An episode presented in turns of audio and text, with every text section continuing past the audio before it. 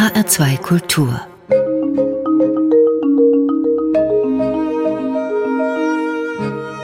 Doppelkopf Heute am Tisch mit dem Schmetterlingsfotograf, Naturschützer und Buchautor Rainer Ulrich. Gastgeber ist Peter Henning. Guten Tag, Herr Ulrich. Guten Tag, Herr Henning. Herr Ulrich, die nachfolgende Sendung wird sich ausschließlich um Schmetterlinge und Sie drehen. Die Frage, wie kamen Sie zu den Schmetterlingen? Wie ging Ihre Leidenschaft los? So wie bei vielen anderen, die irgendwann Schmetterlinge sahen, losliefen und sie fangen wollten und eine, und eine Sammlung erstellten? Oder gab es bei Ihnen ein anderes Schlüsselerlebnis? Ja, es ging eigentlich wie bei uns in den Ende der 60er Jahre, wie in vielen Dörfern äh, das passiert ist, dass junge Buben einfach durch die Wiesen stromerten und äh, von Schmetterlingen fasziniert waren und auch den einen oder anderen mal gefangen hatten.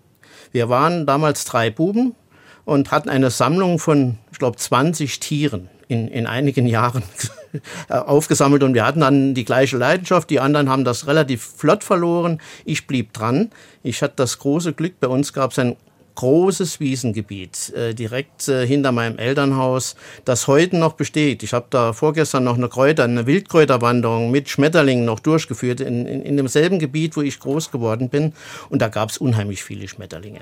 Und ähm, wie ich dann ein bisschen älter war, so mit 14, habe ich dann regelrecht schon angefangen, diese Schmetterlinge zu bestimmen mit einem Buch. Da hatte ich das erste Kosmosbuch und äh, habe die dann bestimmt und äh, habe dann angefangen, 1968 schon zu kartieren, wie man das in der Fachsprache nennt. Das heißt, äh, ich habe die Schmetterlinge, die Arten bestimmt und habe die Häufigkeiten gezählt. Mhm. Äh, schon 1968 und ich war damals in Saarbrücken in der Schule und äh, da kam so die Idee auch auf, dass ich bei Jugend forscht mitmache, hat aber irgendwie nicht geklappt. Die Biologielehrerin, sage ich mal, ich bin ja später selbst Biologielehrer geworden, hat mich einfach nicht motiviert oder konnte mich nicht motivieren. Aber schon hätte ich da vielleicht schon eine Jugendforscharbeit geschrieben über diesen Raum, den ich jetzt nochmal gezielt untersuche, um ihn nach über äh, 50 Jahren, nach 54 Jahren vergleichen zu können. Was hat sich da mit den, mit den Schmetterlingen getan? Mhm.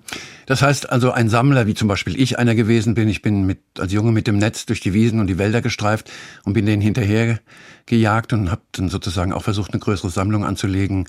Das haben Sie nie gemacht? Äh, doch, habe ich auch gemacht. Das, ich denke, jeder, der wissenschaftlich arbeitet, wird eine Sammlung haben. Es geht nicht nur äh, darum, dass man Schmetterlinge fotografiert, man wird sie nie äh, vollendet bestimmen können. Ich hatte nur eine relativ kleine Sammlung. Ich weiß, es war damals unser, ich sag mal, saarländischer Schmetterlingspapst, der Werner Schmidt-Köhl, der hat damals für die erste zusammenfassende äh, Studie über Schmetterlinge im Saarland geschrieben. Der kam 1976 zu mir. Und da hatte ich zwei Kästen von Schmetterlingen. Also mit 22 Jahren, also ich habe da keinen Raubbau getrieben und war da sehr vorsichtig. Äh, ich war immer eher ein Beobachter und äh, ich, hab, ich wollte auch wissen, was die Tiere machen. Mhm. Also nicht nur fangen, habe ich den nächsten. Also das, das hat mich nie gereizt. Mhm. Und Sie sind heute, sage ich, als der Schmetterlinge auch sammelt, äh, sie nach wie vor auch beobachtet und züchtet und auswildert, Sie sind heute eigentlich wirklich in Deutschland der bedeutendste Schmetterlingsfotograf. Zumindest behaupte ich das. Ich besitze, das kann ich nicht bestätigen. Ich besitze all Ihre Bücher und äh, habe die auch an Freunde weitergegeben, diese Findebücher. Und wie habe ich mir das vorzustellen? Sie sagten, Sie waren 22, hatten diese Sammlung und sind ja heute ein renommierter Fotograf von Schmetterlingen. Vielleicht können Sie ganz kurz skizzieren, wie haben Sie den Weg sozusagen vom direkten, schauenden Beobachter ohne Technik, ohne Kamera zum Fotografen hingelegt? Ja, wenn man irgendwo, ich habe ja ähm, auch immer mit, mit Medien und, und, journalistisch auch gearbeitet. Ich habe in den 80er Jahren schon äh, wissenschaftliche Artikel geschrieben. Ich habe populärwissenschaftliche Artikel geschrieben, um ein bisschen Geld als Student nebenbei zu verdienen.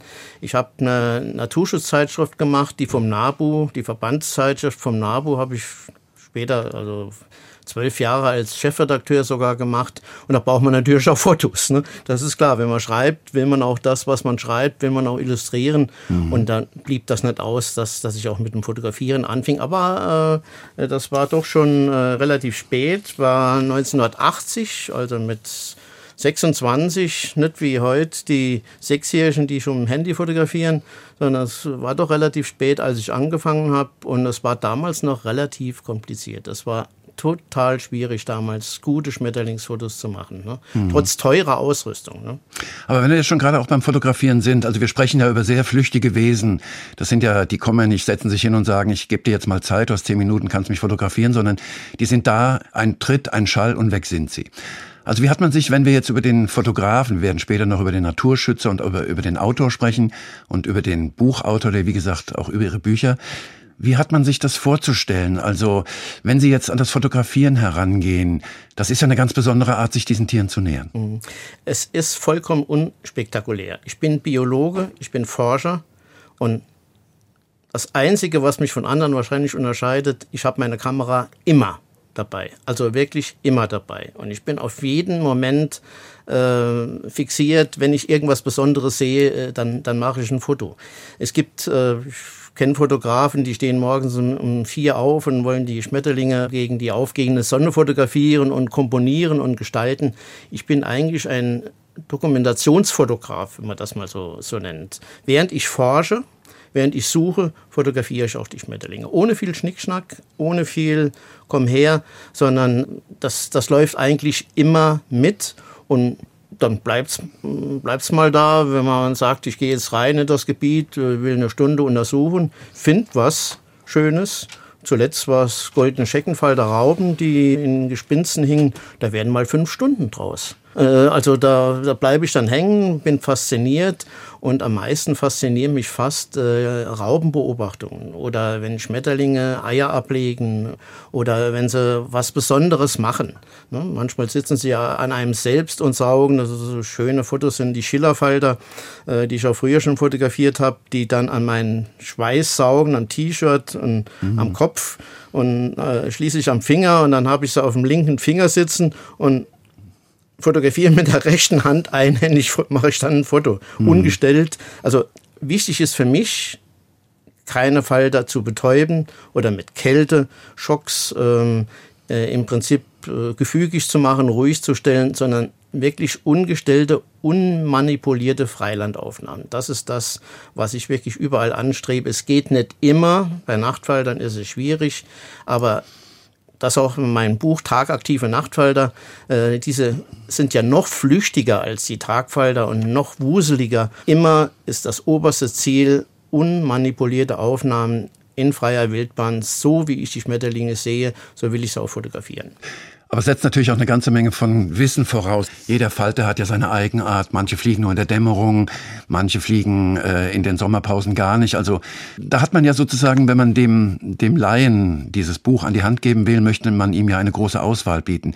Ich denke, das ist eine Riesenaufgabe, wenn man sozusagen die heimischen Tagfalter, wenn wir jetzt mal bei den Tagfaltern bleiben, in Gänze abbilden zu wollen. Ja, ähm, das war jetzt beim neuesten Buch, Wer flattert hier, stand ich am Schluss wirklich, nachdem das Konzept, Manuskript zuerst mal die Auswahl der Falter. Welche Falter können denn Laien am ehesten in ihrem näheren Umfeld im Garten oder bei Spaziergängen entdecken? Die mal auszusuchen. Da habe ich bestimmt ein halbes Jahr dran rumgefuhrwerkt, bis ich das dann soweit hatte. Und dann geht es darum, die Falter auch darzustellen, dass man auch mal das mit Raupen macht. Und ich weiß noch, das war eigentlich die schwierigste Aufgabe bei diesem neuesten Buch, das jetzt im Frühjahr rausgekommen ist, aus 40.000 Fotos, das kann man heute im Computer ja leicht sehen, Eigenschaften 40.000, 40.000 Dateien, habe ich für mich jetzt mal 1200 rausgesucht und da ging es daran, die 200 schönsten von den 1200 rauszusuchen. Ich hätte das allein nicht geschafft. Man hängt an jedem Bild, man weiß genau, wo es gemacht worden ist, da ist Leidenschaft dahinter, das ist ein seltener Fall, das ist eine ganz besondere Situation.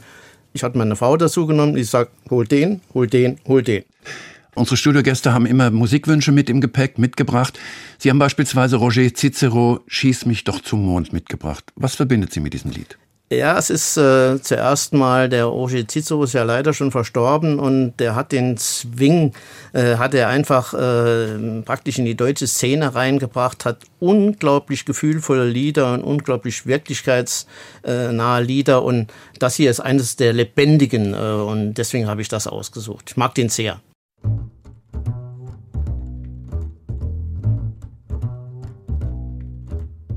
Schieß mich doch zum Mond, lass mich los und sag, das war's.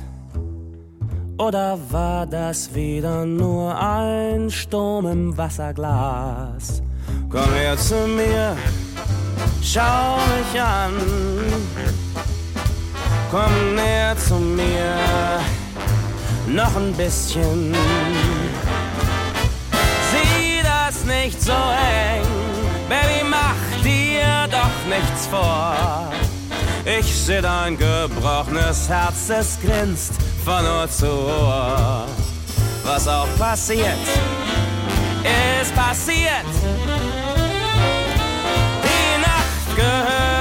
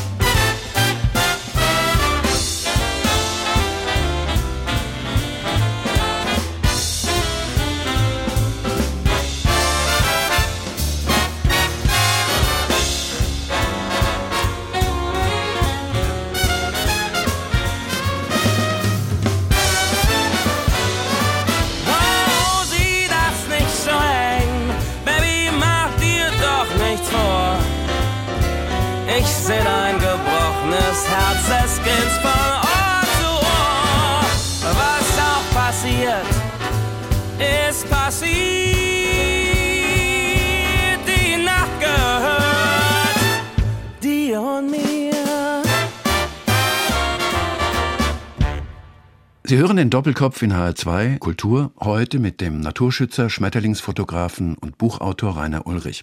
Wir haben gerade über die Schwierigkeiten gesprochen, die auftreten können, wenn man versucht, Schmetterlinge, diese flüchtigen Wesen, zu fotografieren. Sie sprachen gerade davon, dass insbesondere auch die Nachtfalter, und Sie haben ja auch ein Buch über tagfliegende Nachtfalter gemacht. Gibt es einen Falter, der Ihnen, an den Sie sich ganz besonders erinnern, an dessen Fotografie-Entstehungsgeschichte Sie uns hier gerne erzählen könnten? Ja, es gibt eigentlich äh, drei Arten, wenn ich mal so hole. Also ich fange mal an mit dem Trauermantel. Äh, mein erstes Trauermantelfoto habe ich gemacht, äh, ich glaube vor drei Jahren, irgendwo in Südfrankreich äh, in den, in den Seealpen. Da saß ein Trauermantel auf der Distel, hat die Flügel zugehabt und hat dann alle zwei Minuten hat das mal einmal für eine Sekunde aufgeklappt. Und mir gelang es dann tatsächlich so ein paar Fotos zu machen. Das, das war äh, für mich dann wirklich mal ein Highlight. Und meine Frau wünscht sich heute noch einen Trauermantel zu sehen. Ich habe Ihnen noch keinen zeigen können in, in Gesamtheit. Aber meine Frau wünscht sich auch, die kommt aus Kiel. Und in Schleswig-Holstein gibt es ja bekanntlich relativ wenig Falter. Und die hat zuerst gesagt, ich will den Trauermantel sehen und ich will den großen Eisvogel sehen. Und der große Eisvogel, den sehen wir im Saarland mal alle drei Jahre, mal einmal. Und im Jahr äh, 2010, nee, 2011 war es, da war mal ein Jahr und da kam plötzlich eine Meldung, große Eisvogel gesichtet und noch eine Meldung. Und da sind wir auf Exkursion gegangen und sind morgens, da muss man früh morgens raus. Man holt auch so ein bisschen was Stinkendes mit, Limburger Käse und sowas. Da fliegen die nämlich drauf. Und da sind wir früh morgens raus und sind im Nordsaarland durch die Wälder gestreift. Und da haben wir tatsächlich ein paar wunderschöne Begegnungen mit dem großen Eisvogel gemacht. Ein fantastischer Falter, der kommt irgendwo von 30 Meter von einer Eiche runter, segelt, ist plötzlich da. Es läuft einem heiß und kalt über den Rücken, ist ganz vorsichtig. Er sieht einen, er, er inspiziert die Umgebung und es ist wirklich ganz, ganz vorsichtig. Man sieht das ihm richtig an, dass er sich jetzt nicht so ganz wohl fühlt, weil Menschen in der Nähe sind. Und dann muss er sich irgendwo hinsetzen und dann kann man ihn fotografieren in seiner ganzen Pracht. Also das ist schon bei uns halt ein extrem seltener Falter. Wenn man Ihnen so zuhört, hört man einen großen Jungen, der immer Ja. noch wahnsinnig begeistert ist von dem, was er da tut. Und ich kann es mitfühlen, äh, die, die Emotionen, die Sie sozusagen durchfluten, wenn Sie an den großen Eisvogel denken, die teile ich. Mir ging es ähnlich, als ich den das erste Mal gesehen habe. Und ich habe ihn sehr selten in meinem Leben gesehen. Mal ganz grundsätzlich gefragt. Sie stellen diesen Schmetterlingen als Fotograf, als Beobachter, als Liebender, als Werbender um Sie, um Ihre Gunst seit 50 Jahren nach. Für was steht der Schmetterling für Sie? Ja, äh, es hat mit Sicherheit auch ein bisschen mit der Kindheit zu tun.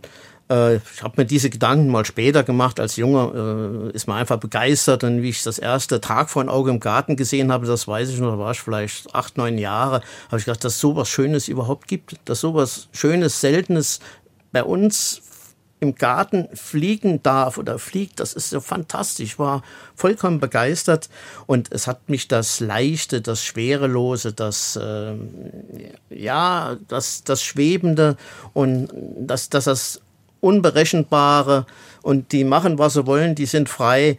Und ich habe mich in meiner Jugend nicht so frei gefühlt. Wie gesagt, der Vater war ein bisschen streng, der kam aus dem Krieg und die Nachkriegsgeneration war nicht so locker wie heute. Und das hat für mich einfach gedacht, so wollte ich auch sein. Ich wollte so sein wie ein Schmetterling, äh, leicht und frei und schwebend und machen, was ich will. Und äh, habe nachher auch als in meiner wilden Studentenzeit, da habe ich auch schon, ja, ich habe schon auch für Freiheit gekämpft im, im Naturschutz, war, war, stark im Naturschutz aktiv, habe 1978 schon eine NABU-Ortsgruppe gegründet mhm. und bin da den Herrschenden äh, als langhaariger Bombenleger, wie man bei uns im Saarland dann sagt, schon ganz schön auf die Füße getreten und habe mich schon ganz vehement eingesetzt und hatte auch äh, keine Angst und habe mich vor keinen gefürchtet. Äh, da ging es richtig ab, also das war schon eine wilde Zeit. Ich meine, das ist eine Leidenschaft, die einen ja durch und durch beseelt. Und Sie haben gerade vorhin auch Ihre Frau ins Spiel gebracht. Braucht man als Schmetterlingsverrückter, als der ich Sie im allerpositivsten Sinn ja. bezeichne, da braucht man doch eine Frau, die mitzieht, oder? Äh, die einen zumindest mal gehen lässt. die ihn zumindest nicht ausbremst und sagt, jetzt bleibst mal zu Hause oder du mit deinen Schmetterlinge. Es gibt so ein paar Sachen, die ich vielleicht mal in der Richtung loswerde. Äh, das sind die Schmetterlinge mal im Kühlschrank drin, da überwintern mal Eier im Kühlschrank oder sind Trauben drin. Da hatte ich äh, den Bananenfall, eine tropische Art aus Südamerika, an der heimischen Banane im Wohnzimmer gezüchtet. Ich habe da richtig eine Geschichte drüber geschrieben in meinem ersten Buch Schmetterlinge entdecken und verstehen. Und das, da ist eine Passage drin. Wir sitzen gemeinsam im Sessel und schauen Fernsehen. Und wenn es ganz leise ist, da hören wir, wie die Kotballen der Rauben, die zehn Zentimeter lang und so dick wie der Zeigefinger sind, wie die Kotballen der Rauben auf dem Wohnzimmerparkett aufschlagen. und da habe ich auch geschrieben, man braucht für solch eine Zucht und überhaupt für solch eine Leidenschaft schon eine sehr verständnisvolle Ehefrau. Und ich denke, das ist es. Und wenn wir gemeinsam Urlaub machen, dann gehen wir nicht mehr zielgerichtet nach Schmetterlingen schauen, aber wir wandern sehr gern und wir haben dann gemeinsame Erlebnisse und sie muss dann manchmal halt mal eine Stunde Geduld haben, wenn ich unbedingt einen Schmetterling fotografieren will. Das gehört dann einfach mal dazu. Aber es ist nicht so, dass wir jetzt in Urlaub, wie ich das früher gemacht habe, nach Gebieten festgelegt haben, wo kommt die Art vor, wo kommt die Art vor und die, äh, sondern wir machen heute Urlaub irgendwo, wo es schön ist, wo die Natur ganz toll ist und wo die Natur ganz toll ist, gibt es auch immer ganz tolle Schmetterlinge. Auch wenn man es auf fremde Länder mal anspielt, wir sind begeisterte Himalaya-Wanderer auch. Die schönsten Begegnungen mit Faltern in Himalaya hatten wir nicht in Nepal, wo wir am häufigsten waren. Dort gibt es die wahnsinnigen Vogelfalter. Die sind wirklich größer als Vögel im Flug, also sehen fantastisch aus, aber die, die schönsten Begegnungen waren tatsächlich mit Apollos. Und die Apollos in Nordindien, in, in Ladakh, den kleinen Tibet, die fliegen dort erst auf 4800 Meter Höhe. Und dort hat man eine Kolonie gesehen von boah, 300, 500 Faltern. Und äh, es war nur ab und zu mal ein bisschen Sonne raus. Die konnten fast gar nicht fliegen. Die lagen eigentlich nur auf dem Boden und haben sich gepaart. Da sind sie kaum aus der Puppe rausgekommen, haben die sich schon gepaart und äh, konnte kaum wegfliegen. War also leicht, die zu fotografieren. Aber es war 4800 Meter Höhe. Und mhm. man hat sich jede Bewegung dort wirklich überlegt. In die Knie gehen, anvisieren, Atem anhalten, fokussieren, aus, auslösen und das Aufstehen dann ist man bald nicht mehr hochgekommen. In der Höhe, die Luft ist so dünn, das ist so anstrengend, das kann man sich gar nicht vorstellen, was das eine körperliche Anstrengung wirklich war. Jetzt hören wir erst noch mal Ihren zweiten Titel, P. Werner, Segel aus Papier. Ja, Name steht ja schon, Segler aus Papier, Schwerelosigkeit. Ich denke dann immer an den Segelfalter, den perfektesten Segler oder den Apollofalter in den Alpen, wenn der einen Hang runter segelt. Das, das, sind, das sind immer Erlebnisse, das hat man schon tausendmal gesehen, das ist immer wieder schön. Dann hören wir jetzt P. Werner, Segler aus Papier.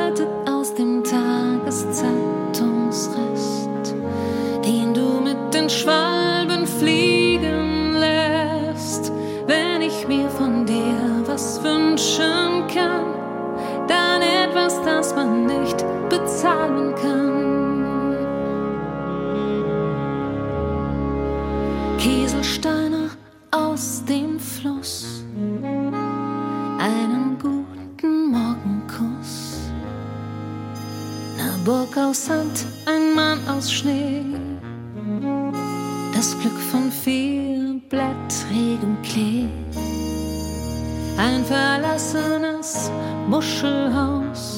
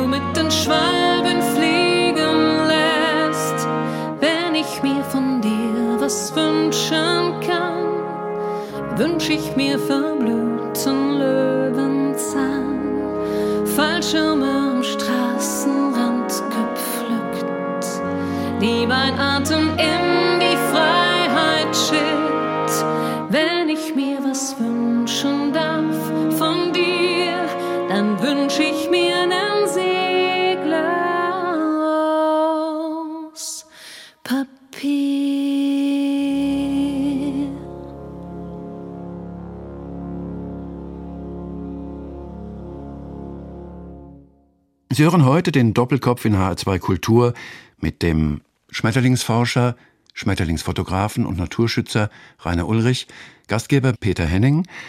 Wir haben eben gerade ausführlich über das Wesen der Schmetterlinge gesprochen, die Rainer Ulrich seit seiner Kindheit begleiten.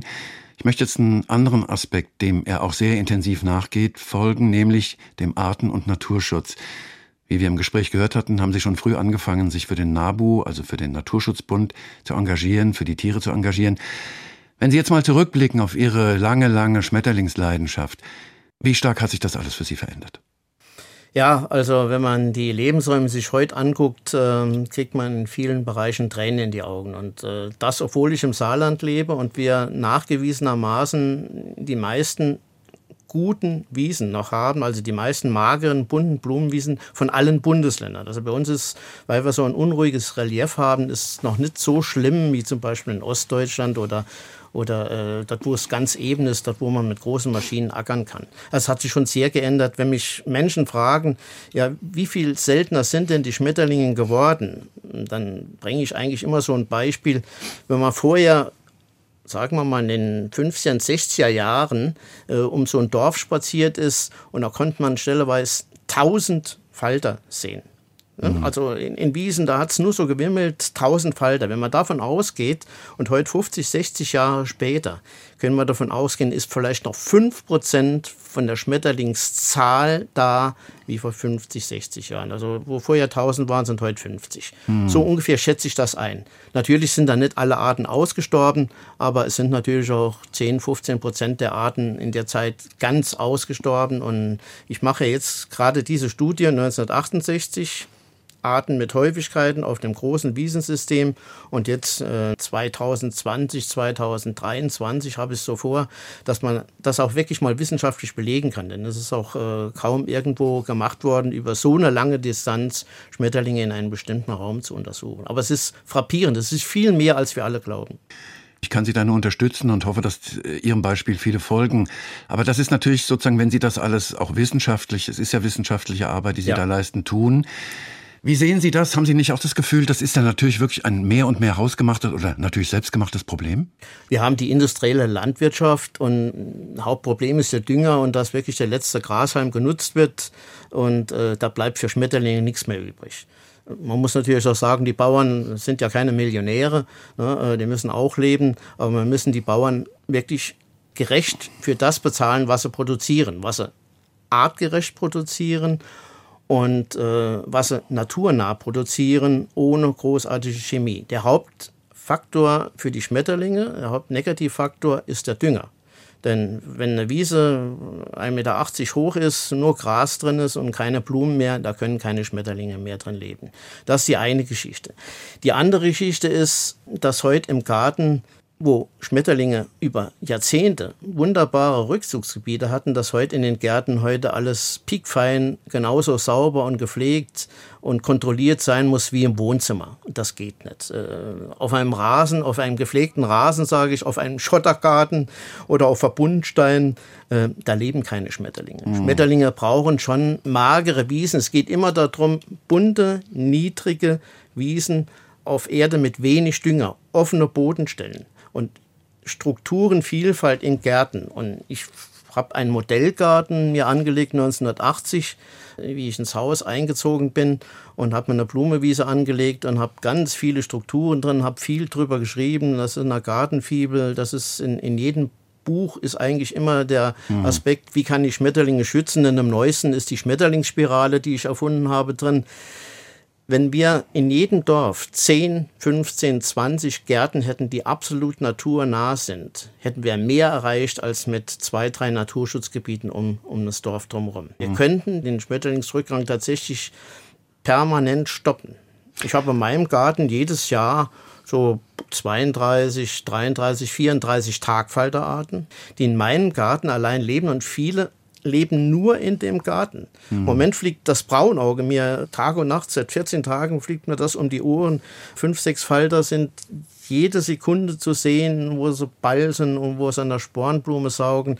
Ich habe ein Trockenmauersystem aufgebaut, wo dann das Gras zwischendrin wächst und genau dort legen die ab und genau das brauchen sie. Und was machen die Menschen normal? Ja, spritzt das Gras tot oder gehen mit dem Freischneider hin und, und holen den letzten Grashalm weg.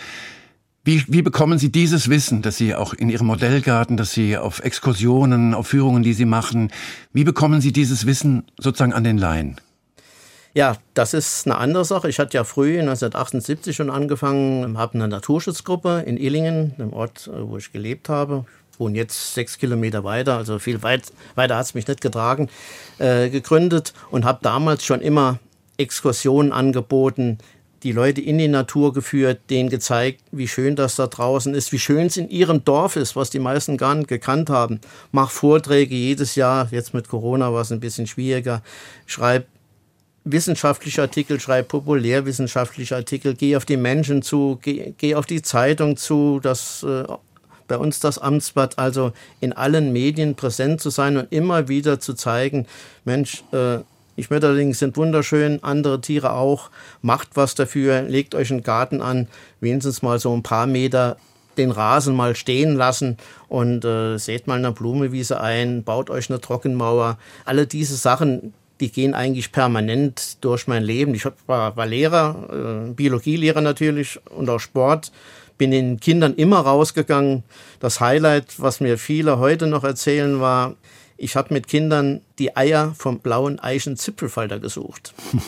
Bei uns direkt äh, neben der Schule stand äh, eine große Eiche und das war dann immer der Wettbewerb in allen Schulklassen. Wer findet das erste Ei? Gab dann immer eine kleine Belohnung, gab, gab einen Fleißeinser damals. Aber das haben die Kinder mir auch später als Erwachsene immer noch mal erzählt. Ich habe Raupen mitgebracht, äh, habe gesagt, wer morgen eine Dose dabei hat mit äh, Brennnesselblättern, der kriegt von mir zwei Raupen. Die mussten also selbst schon aktiv mhm. werden und äh, haben die Raupen vom kleinen Fuchs oder vom Tagfahnauge dann mitgebracht. Dann haben wir die gezüchtet. Also auch in der Schule immer was gemacht. Und im Moment gehe ich mit dem Kleinen von meinem Patenkind. Äh, die kleine Lena ist sechs Jahre alt.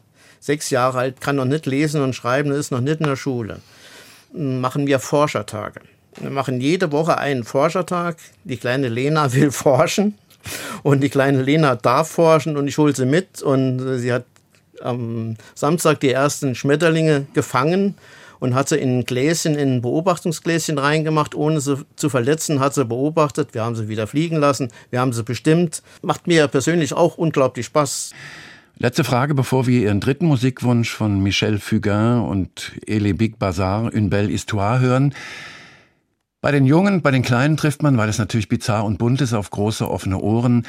Aber wie, wie, wie, wie reagiert sozusagen der Erwachsene, oft doch auch irgendwie stoisch den Dingen gegenüberstehende Erwachsene, wenn Sie ihm, sind Sie dann willkommener Aufklärer oder sind Sie dann Störenfried? Ach, äh, in meiner Nachbarschaft bin ich eher ein Störenfried, weil äh, ich bin der Einzige, der den Rasen der Zauber gemäht hat und es ist zwei von den vier Nachbarn, die, die werden verrückt. Die, also die, die sind vollkommen äh, platt, wenn sie sagen, Mensch, wie kann man nur so eine Wildnis stehen lassen? Die, die Wildnis ist bei mir gezielt. Das ist ja äh, alles geplant und auch mit der Sense gepflegt. Mhm. Äh, aber viele haben kein Verständnis oder sagen, lass den mache. Ja, ist ein bisschen verrückter, lass den mache. Äh, aber an die meisten kommt man schon nicht dran. In Becking habe ich mal einen Vortrag gehalten und äh, engagierte Leute, waren 30, 40 Leute da, habe denen auch dann im Lichtbildervortrag meinen Garten gezeigt und äh, habe da erwartet, dass da, weil es ja NABU-Mitglieder sind, alle begeistert sind. Habe dann war scherzhaft gestellt, wer hätte dann gern äh, meinen Garten jetzt bei, bei sich hinterm Haus? Da gingen gerade mal ein paar Arme hoch. Ich glaube, das waren noch nicht 20 Prozent. Sehen Sie? Das, die waren wenigstens ehrlich. Das ist es. Und das ist es halt. Die Leute können nicht aus ihrer Haut pflegeleicht, Verbundsteine und ja, die Schmetterlinge haben sie schon gern, aber, aber mit den Raupen, da bleibst du mal lieber vom Leib. Wir sind im Gespräch mit äh, Rainer Ulrich, dem Schmetterlingsfotografen, Forscher, Buchautor und Naturschützer. Und wir hören jetzt seinen dritten Musikwunsch, Michel Fugain et le Big Bazar, Une belle histoire.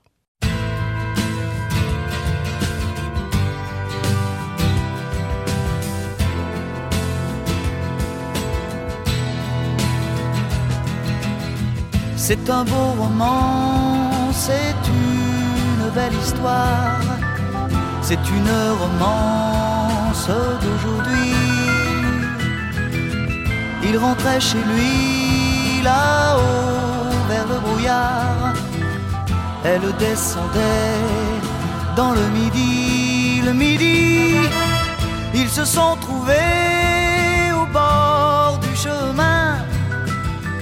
Sur l'autoroute des C'était sans doute un jour de chance. Ils avaient le ciel à portée de main, un cadeau de la Providence. Alors pourquoi penser au lendemain?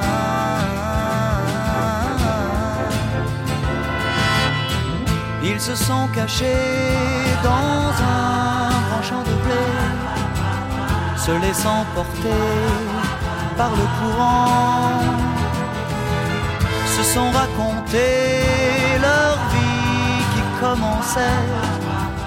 Ils n'étaient encore que des enfants, des enfants qui s'étaient trouvés au bord du chemin, sur l'autoroute des vacances.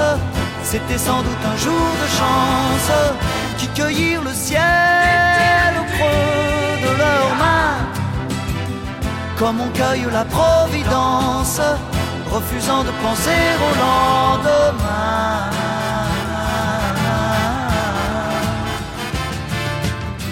C'est un beau roman, c'est une belle histoire, c'est une romance d'aujourd'hui il rentrait chez lui là-haut vers le brouillard.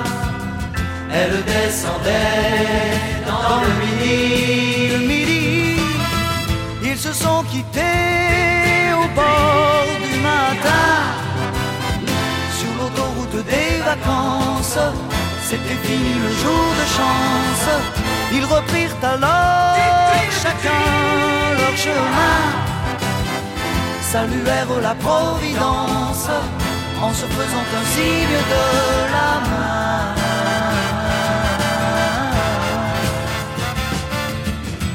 Il rentra chez lui là-haut vers le brouillard. Elle est descendue là-bas dans le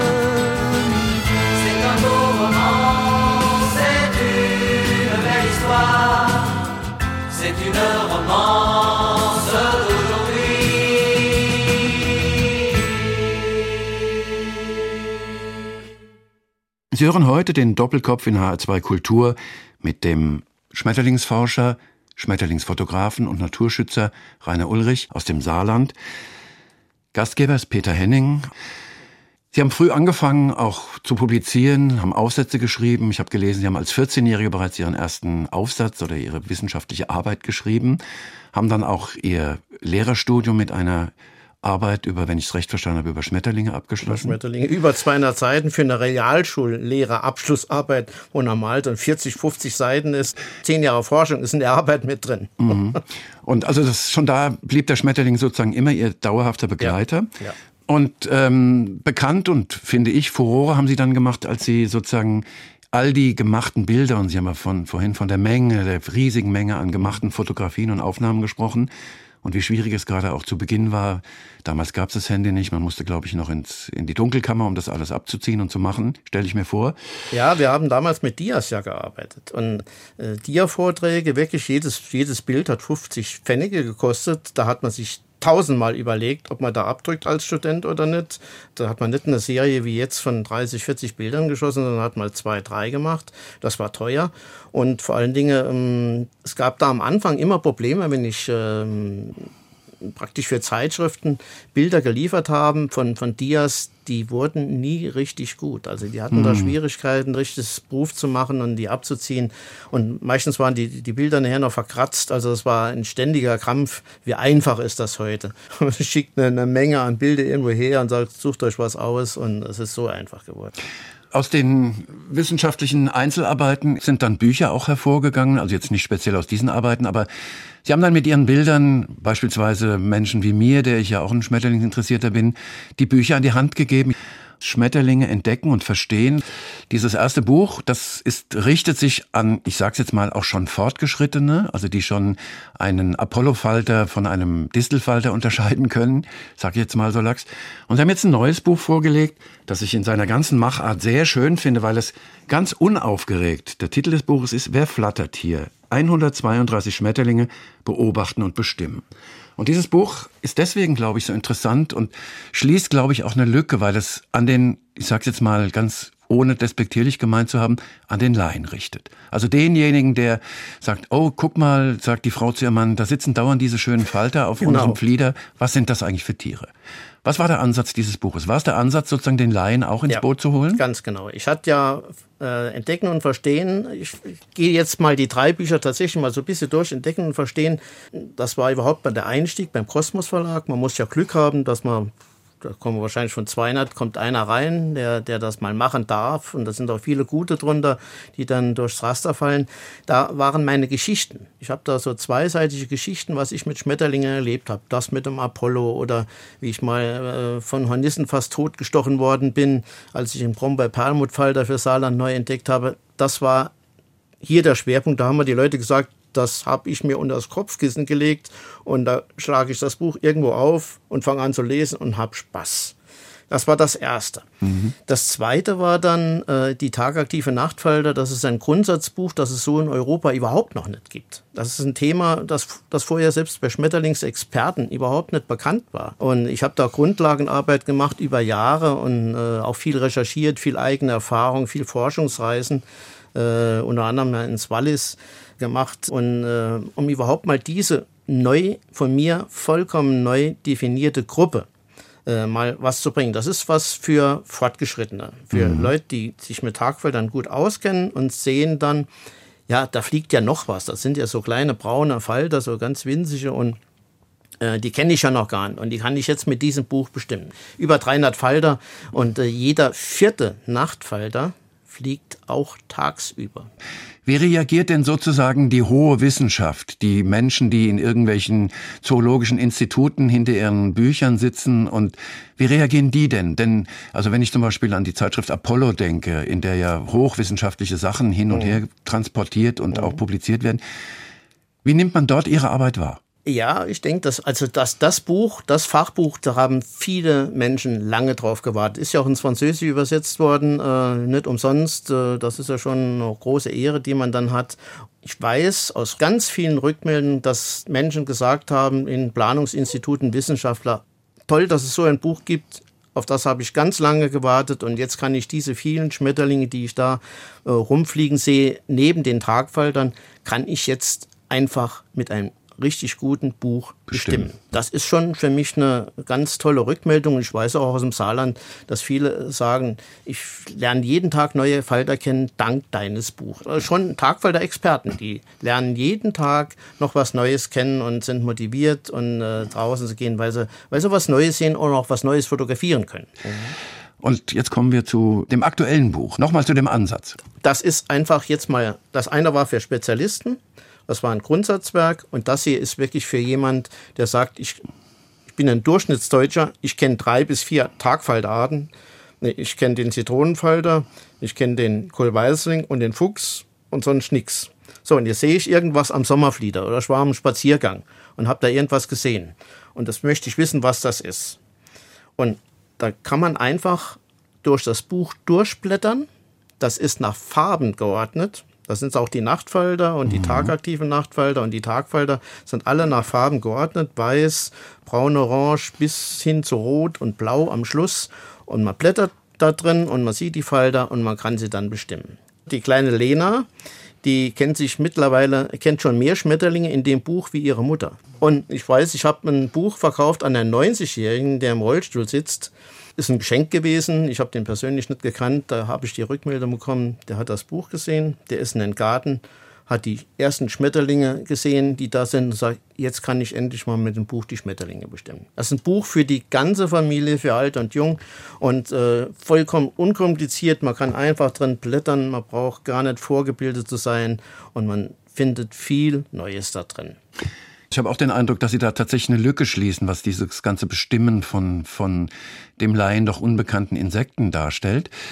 Das heißt, die großen tropischen Falter in ihrer Vielfalt, in ihrer Größe, die haben Sie sozusagen fotografisch, aber sozusagen, dass man sagte, da mache ich ein Buch draus, nie interessiert? Nee, nicht, da mache ich ein Buch draus. Ich hatte mal tatsächlich vorgehabt, ein Bestimmungsbuch zu machen über tropische Falter, und zwar über tropische Falter, die in Schmetterlingsgärten fliegen. Damit die Leute die auch mal bestimmen können, die es da rum. Das war mal so ein Ansatz, aber da habe ich da lieber das Wissenschaftliche gemacht. Aber die faszinieren mich einfach. Wer einmal einen Morpho in Südamerika fliegen sah, der ist eigentlich deutlich größer als ein Apollo. Aber der sieht mit seinem strahlenden Blau, wenn der, wenn der fliegt, der sieht aus, als ob er eine, Spannweite von 30 Zentimeter hat. Das ist Wahnsinn. Also solche Falter oder den Vogelfalter mal zu sehen. Oder den, den Apollo auf, auf 5000 Meter Höhe. Oder in Costa Rica im, im Pool waren wir drin und dann kam ein Schwarm von Urania-Schmetterlingen über uns. Das ist ein tagaktiver Nachtfalter, die äh, machen riesige Wanderungen und haben wir diese Schwärme beobachtet und auch fotografiert. Das macht schon auch unglaublich Spaß. Nur äh, da wissenschaftlich zu arbeiten, da muss ich im Land leben und muss das studieren und da ist der Aufwand zu groß. Ich habe ja hier in Saarland wissenschaftlich stark gearbeitet. Ich habe mal in Südtirol habe ich äh, über Jahre Bestandsaufnahmen an Schmetterlingen gemacht und auch publiziert. Dasselbe für Griechenland. Da war ich mal ein absoluter Fan als Student, war ich ganz oft in Griechenland und habe dort Falteruntersuchungen gemacht äh, neben meinem Urlaub und äh, da habe ich schon einiges gemacht. Aber äh, im Prinzip vom Bekannten zum Unbekannten. Sie glauben gar nicht, wie interessant ein Zitronenfalter sein kann oder ein Schwalbenschwanz, wo jeder denkt, da weiß man alles drüber. Man sieht immer noch mal Neues und das fasziniert mich eigentlich mehr, neue Verhaltensweisen kennenzulernen, als jetzt neue Arten zu sehen, die jetzt ganz prächtig sind, aber die halt, die halt einfach nur schön sind. Das ist immer noch mal so der wissenschaftliche Hintergrund hinten dran. Bevor wir jetzt Ihren letzten mitgebrachten Musiktitel, Musikwunsch hören von Pat Metheny, dem großartigen amerikanischen Gitarristen, Jazzgitarristen Farmers Trust. Aber bevor wir das Stück hören, äh, noch eine letzte kurze Frage.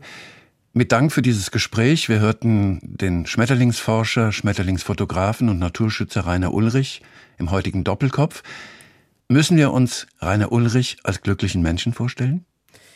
Die Schmetterlinge haben mir unglaublich viel gegeben. Die Natur, auch wenn es jedem Mensch geht es ja mal gut, mal schlecht, und wenn man mal schlecht drauf ist, wenn ich dann rausgehe und, und in blühend, durch blühende Wiese gehe, Schmetterling bin oder, oder in den Fotos schwelge oder mal einen neuen Vortrag zusammenstelle, da bin ich, dann vergesse ich alles drumherum und das gibt einem eine große Zufriedenheit. Ohne Schmetterlinge wäre meine Welt ärmer und mein Leben wäre nicht so schön gewesen, wie es so jetzt ist. Sie hörten auf HR2 den heutigen Doppelkopf mit dem Schmetterlingsforscher, Schmetterlingsfotografen und Naturschützer und großen Abenteurer und Beglücker Rainer Ulrich. Gastgeber war Peter Henning und nun hören wir den letzten abschließenden Titel von Pat Metheny, Farmers Trust. Vielen Dank, Herr Ulrich. Gerne.